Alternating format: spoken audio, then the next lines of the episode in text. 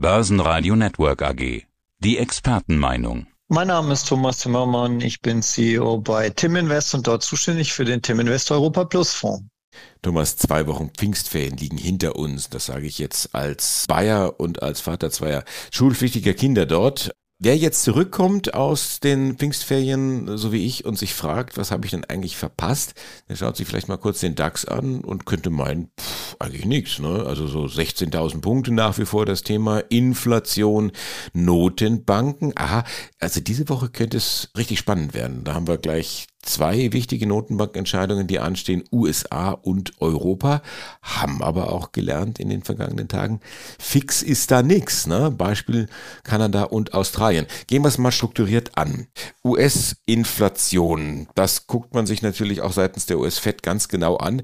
Es kommen frische Zahlen, aber erst morgen, oder? Ja, genau. Die CPI-Zahlen die werden für morgen erwartet und werden auch einen Tick niedriger erwartet. Also die Core Rate, wo die Notenbank ja am meisten drauf schaut, die wird bei 5,2 Prozent erwartet. Letzten Monat waren es 5,5 Prozent. Und die Zahl wird ganz entscheidend sein, weil wenn sie höher oder niedriger ist, dann könnte das halt einen Einfluss haben auf die Zinsentscheidungen der Fed am Tag danach. Zurzeit wird ja erwartet, dass die Fed erstmal gar nichts macht, die Füße stillhält im Juni und dann im Juli nochmal 25 Basispunkte anhebt, um dann im Dezember 25 Basispunkte schon wieder runterzugehen. Das, wir würden dann quasi den Peak von diesem aggressiven Zinserhöhungszyklus, eigentlich der aggressivste der letzten zwei Dekaden in den USA, würden wir dann im Juli sehen und dann wird es auch schon wieder runtergehen. Und dazu passen auch die Renditen an den amerikanischen Rentenmärkten. Also wenn man sich die implizite Rendite von einer, von einer einjährigen Staatsanleihe in den USA anschaut, ist bei 5,12 Prozent. Und zur Zeit ist ja der Zins zwischen 5 und 5,25 Prozent. Also da sieht man schon, dass die Erwartung ist, dass da vielleicht nochmal was kommt, das dann aber schon wieder innerhalb eines Jahres zurückgenommen wird. Und danach ist die Erwartung, dass es runtergeht mit den Zinsen, denn die Zinskurve ist ja schwer invers zurzeit. Also ich habe das richtig verstanden. Du gehst davon aus, Zinssenkung seitens der Amerikaner noch in diesem Jahr? Also ich persönlich gar nicht, aber man kann es aus den Forward Rates an den Rentenmärkten immer ablesen, was die Summe aller Marktteilnehmer so gerade meinen. Und es verändert sich natürlich täglich. Ob das so kommt, das wissen wir natürlich nicht. Was man sich natürlich auch anschauen muss, das ist die Wirtschaft in den USA. Die Sorgen um eine Rezession kreisen ja da schon sehr lange. Soft Landing hin oder her. Was macht denn die US-Wirtschaft? Ja, die US-Wirtschaft ist halt nach wie vor sehr robust und äh, vor allen Dingen der Arbeitsmarkt ist sehr robust. Die Anträge auf Arbeitslosenunterstützung waren zwar ein bisschen höher jetzt letzte Woche und es hat so ein bisschen das Gefühl gegeben, dass vielleicht der Arbeitsmarkt sich beruhigt, aber so richtig viel passiert ist da noch nicht. Also wir haben im Prinzip aggressive Zinserhöhungen gesehen in den letzten Monaten von der Fed und dem Arbeitsmarkt hat das überhaupt nichts ausgemacht. Die Konjunktur ist auch stark. Wenn man sich dann den Aktienmarkt anschaut, dann hatten wir zuletzt auch in den letzten Wochen, also das hast du vielleicht verpasst, eine starke Rallye in KI äh, und in den Aktien und der breite Aktienmarkt ist eigentlich dieses Jahr in den USA noch gar nicht richtig angesprungen. Es sind vorwiegend sechs, sieben Technologiewerte, die den Nasdaq in eine fantastische Rallye reingeführt haben und die, weil sie auch einen großen Anteil im S&P 500 haben, dort jetzt auch zu einer, zu einer Aufwärtsbewegung geführt haben. Und immerhin sind wir jetzt seit dem Low dort 20 Prozent gestiegen, also eigentlich in einem Bullmarkt. Und das passt halt überhaupt nicht zu den Konjunkturerwartungen, die der Rentenmarkt widerspiegelt. Und das ist das Spannende zurzeit. Aber das scheint sich ja so abzukoppeln. Das Thema KI, Technik, wenn du sagst, die Marktbreite fehlt ja völlig, wenn da gerade mal sieben Unternehmen hier so, so ein S&P 500 tragen. Das heißt, das würde dann doch wieder zu deinem Bild, zu deiner Einstellung passen, wenn man mal diese Werte, diese sieben KI-Werte, nenne ich sie mal, rausnimmt, dann passt das ja doch zu dem eher tristen Bild, was ich so ein bisschen bei dir raushöre.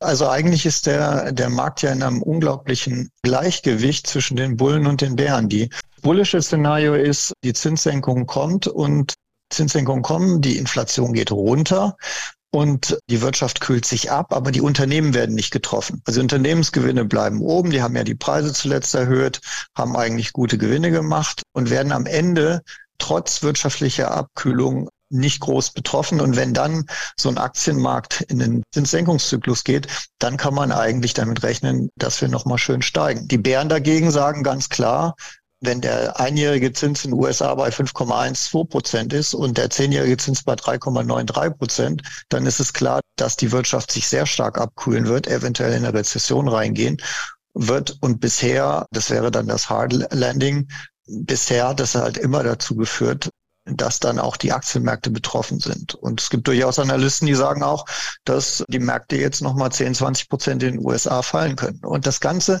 gibt sich interessanterweise zurzeit ziemlich die Waage. Man kann es auch sehr gut bei uns beobachten. Der DAX ist wirklich seit zwei Monaten plus minus 16.000 Punkte. Ein paar hundert Punkte runter, 200 Punkte hoch, ein neues Allzeithoch mal kurz gemacht nach den Feiertagen, aber das war's. Ne? Also wir sind in einer unglaublichen Patt-Situation zwischen den Optimisten und den Pessimisten zurzeit am Aktienmarkt. Gehen wir nochmal weiter. Wenn du jetzt schon DAX erwähnt hast und so ganz kurz mir auch das Update gegeben hast, was die vergangenen zwei Wochen passiert ist. Danke dafür. Donnerstag EZB-Sitzung. Was passiert denn da? Die EZB hinkt ja der US-Fed noch so ein bisschen hinterher. Siehst du da auch schon wieder Zinssenkung oder ist das noch weit zu früh?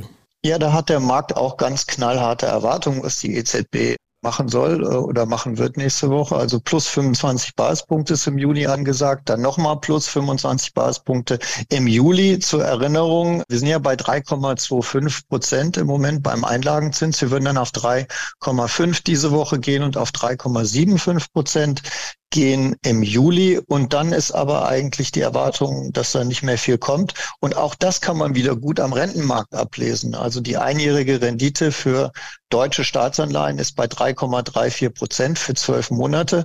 Also wenn der Einlagenzins auf 3,75 Prozent angehoben im Juli, dann ist auch da in dieser Rate schon wieder impliziert, dass die EZB danach eher mit den Zinsen runtergehen wird. Und wir haben natürlich auch gute Fantasie im Moment auf der Inflationsseite. Wir sehen zum ersten Mal ja wirklich Preissenkungen. Es ging los mit Tesla bei den Elektroautos. Heute sind die Chinesen nachgezogen. Aber wir sehen selbst bei uns in Deutschland bei so simplen Sachen wie Fahrräder. Fahrräder waren ja so unglaublich teuer und immer vergriffen und die Händler, egal was reinkam, sofort ging es raus. Und zurzeit sind die Leger voll und auf Mountainbikes gibt es inzwischen ganz gute Abschläge. Und da zeigt sich einfach, dass dieser Marktmechanismus, dass der am Ende dann doch wieder irgendwann greift. Also auch die ganzen Probleme, die Güter überhaupt zu bekommen, zu transportieren, haben ja extrem nachgelassen.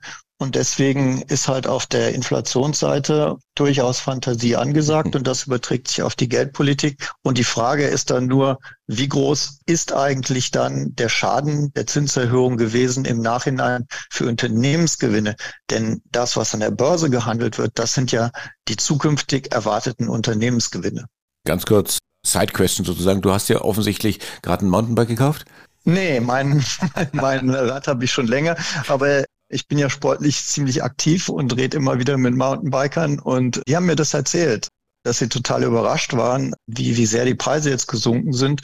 Und es gibt da natürlich auch wieder Details, also die Lastenfahrräder, die sind gerade gestiegen in den Preisen, weil da die Nachfrage höher ist. Aber insgesamt gibt es im Moment gute Preisnachlässe und das wird natürlich auch kommen, wenn die Wirtschaft sich abkühlt. Und das ist ja das Ziel der Notenbank. Dann werden sich die Preise beruhigen und dann wird es wieder mehr Wettbewerb geben und dann werden die Preise auch wieder sinken.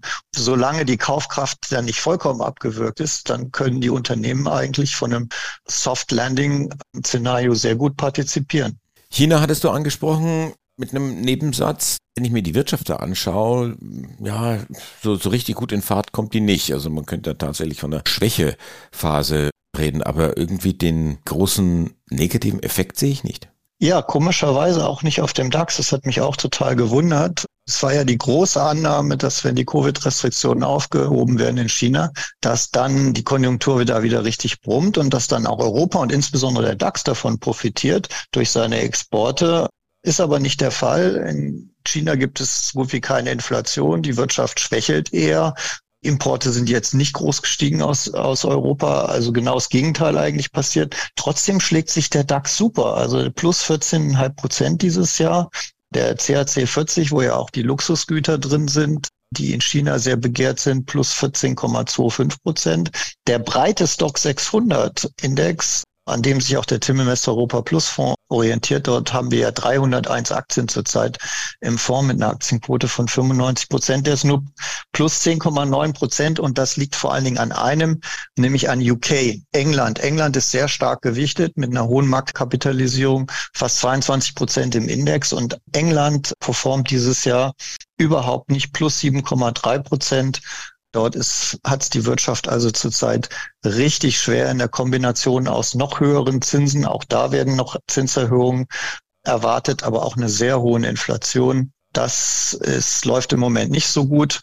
Und deswegen wird der breite europäische Markt sich wahrscheinlich auch erst wieder richtig nach vorne bewegen, wenn UK ein bisschen mehr in Fahrt kommt. Aber zusammengefasst, für den DAX läuft es eigentlich aus meiner Sicht trotz China Sorgen oder unerwartet schwachen Anfang dieses Jahres sehr gut. Mhm. Dann gucken wir doch mal, was ihr mit eurem Fonds macht. Wie sieht denn das Portfolio-Management aus momentan beim Tim Invest Europa Plus Fonds?